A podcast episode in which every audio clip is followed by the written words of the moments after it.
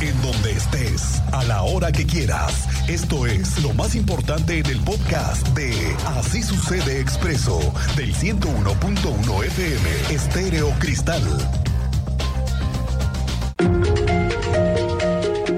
Pues hoy nos amanecimos con la noticia de que hoy en la presidencia municipal de Querétaro, en la sesión de cabildo de la tarde, se va a definir si es viable o no el proyecto ambiental que el alcalde en tu calle, Luis Nava, tiene denominado como el Parque de la Queretana, sí, allá en Jurica. Está impulsando desde hace tiempo y tiene desde este mismo año tratar de dejar este proyecto ambiental antes de que venga el 2024. Lo quiere dejar listo, nada más que le faltan muchos metros cuadrados todavía al proyecto y necesitan unos terrenos que no son del municipio, pero que los abogados le ven una ruta por el medio de la expropiación. Sí, sí, sí.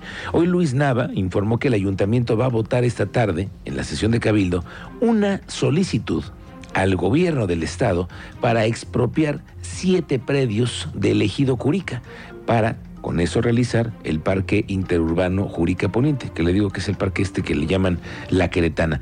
Y es que estos siete predios representan cerca del 10% del polígono del parque, por lo que pues ya agotaron todos los mecanismos jurídicos que por cierto no tuvieron éxito, y se va a pedir al Ejecutivo intentar expropiarlos.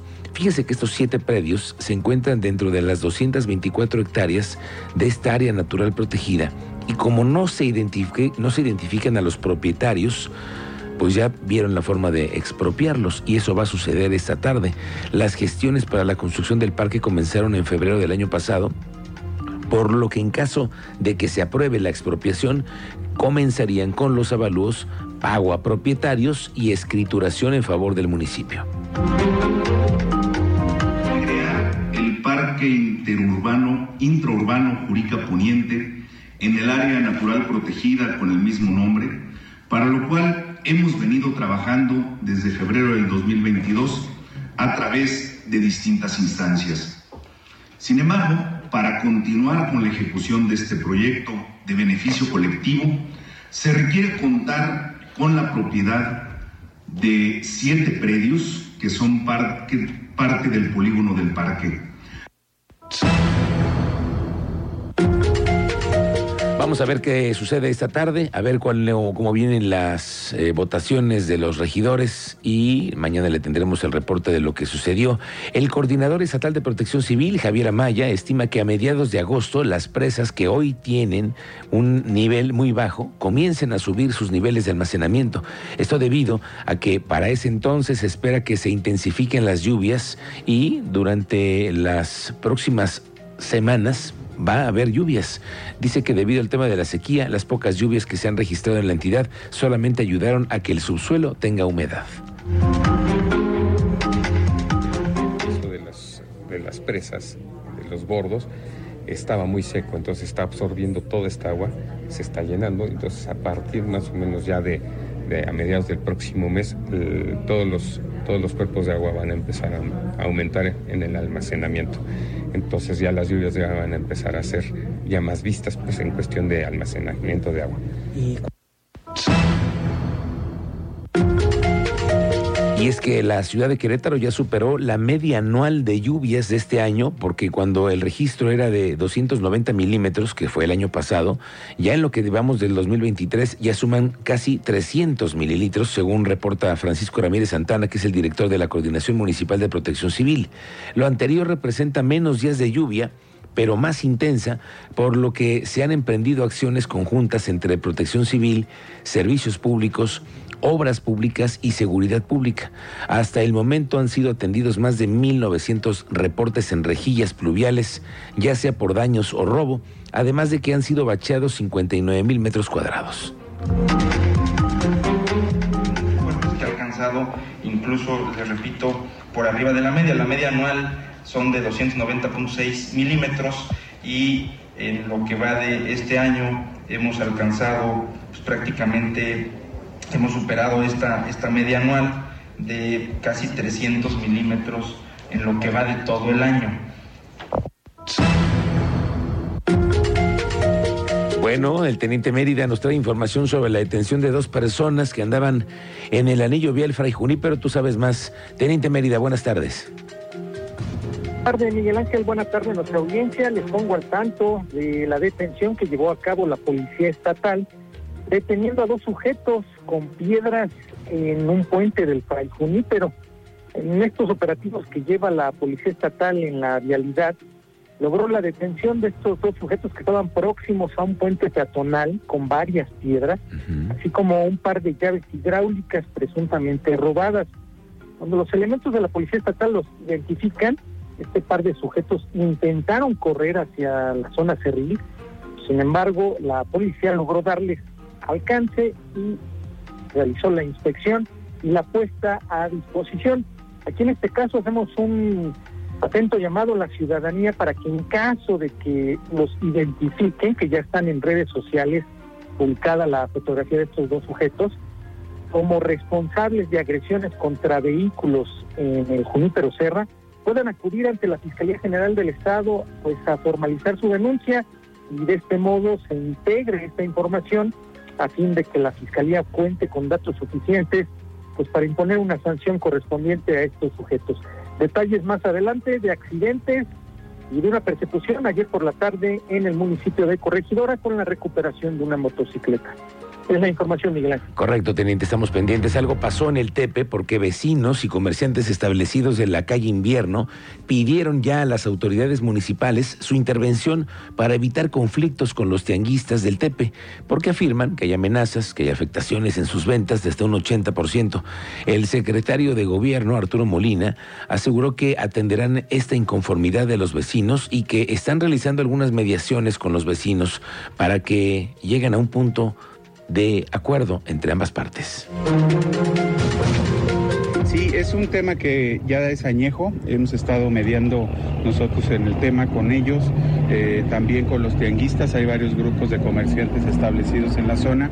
Hay dos posiciones eh, eh, encontradas en el tema. Una de ellas es que las vecinas quieren que se quite el tianguis, ¿no? que es un tianguis histórico que ha funcionado en, la zona. Y bueno, pues lo que estamos buscando es una sana convivencia entre las dos partes. Hemos hablado con las dos partes en, en conflicto para que podamos llegar a acuerdos y pueda respetar esta parte que se está, que se está estableciendo ahí.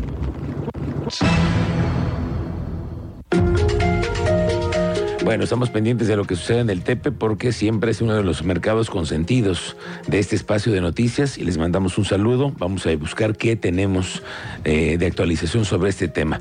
El presidente municipal de Querétaro, Luis Nava, informó que ya está listo el proyecto para la construcción de un nuevo edificio para protección civil. Se va a construir el año que viene porque buscan contemplar que sea parte del presupuesto de egresos del siguiente año.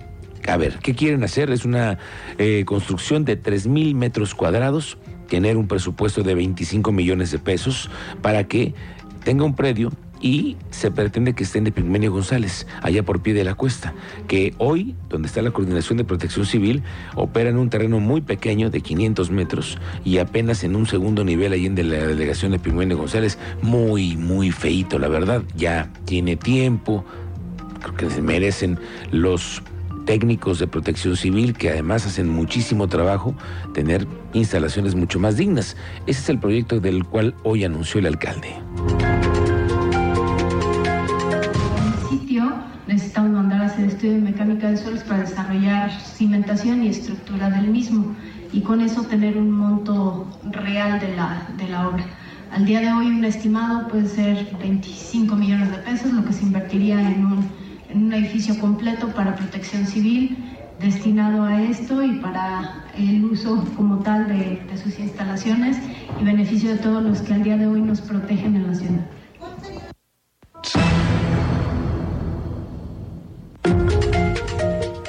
Bueno, estamos concluyendo los festejos del 492 aniversario de la ciudad. Andrés Martínez, tú tienes más detalles. Muy buenas tardes. ¿Qué tal, Miguel Ángel? Muy buenas tardes y también a toda la audiencia. Pues así es, este martes concluyen los eventos por la celebración del 492 aniversario de la fundación de la ciudad de Santiago de Querétaro. Esto, bueno, pues con una proyección eh, animada de siete minutos sobre la fachada del Palacio de Gobierno, la cual, eh, bueno, será a las 8 y 9 de la noche de hoy y eh, a través de este video mapping, bueno, pues eh, se busca plasmar visualmente las características de Querétaro, así lo dio a conocer la secretaria de Cultura del Estado, Marcela, Marcela Esquera, quien, bueno, destacó que durante estos últimos cuatro días se realizaron 14 eventos y en cada uno, eh, según la capacidad del espacio donde se desarrolló, bueno, pues se ha registrado una afluencia de entre 200, 500 y 800 personas al día. Escuchemos esta información que nos compartía respecto a estos eventos la Secretaría de Cultura del Estado.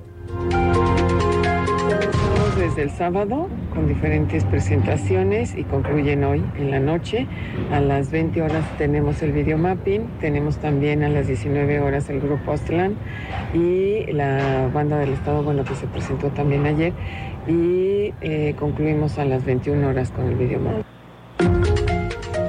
Y bueno, recordó que desde el 22 de julio hasta el día de hoy, 25 de julio, bueno, se realizaron 14 eventos con la participación de 120 artistas en escena y actividades culturales, entre las que destacaron obras de teatro, acciones pictóricas, danzas, conciertos, charlas, lecturas y este video mapping en sedes como Plaza de Armas, Jardín Cenea, Palacio de la Corregidora, en el Convento de la Santa Cruz, en el Museo de los Conspiradores y el Museo de Arte Contemporáneo de Querétaro. Y bueno, finalmente eh, recordó que el objetivo fue conmemorar la historia de la capital queretana, también a la manifestación de una riqueza económica y a la diversidad cultural tejida a través de los siglos por sus habitantes. Esta fue la información, Miguel Ángel. Bien, gracias, Andrea Martínez, pendientes.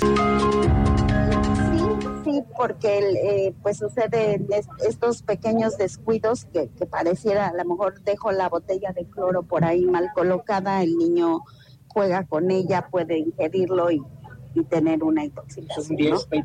Pues pudiera ser alrededor de, esto y, y también en el sentido de las vacaciones. Todas estas noticias en Facebook, Expreso Querétaro. Escríbanos por WhatsApp al 442-586-1011. Así sucede Expreso.